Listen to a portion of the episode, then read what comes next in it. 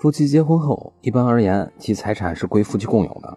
但是有一些财产呢，也应当归夫妻共有，却经常被忽略。我选了其中四个最容易被忽略的，今天和大家分享分享。第一个，住房公积金，在结婚以后啊，一方住房公积金里的钱啊是夫妻共有财产。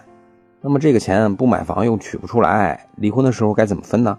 其实啊也很简单，根据对方住房公积金的数额，由一方以现金的方式补偿给另一方就行了。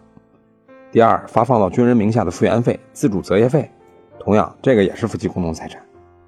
第三呢，单位或者工厂发放的买断工龄的款项，这个呀也是夫妻共同财产的。最后一个，夫妻一方去世以后，如果遗产没有分割，比如说是存款，那么用这个夫妻双方的共同积蓄所购买的房屋，仍然是夫妻共同财产。去世一方的父母和子女还可以继承这个房产的份额的。那么这四项就是最容易忽略的夫妻共同财产的类别。以上就是今天的音频，供您参考。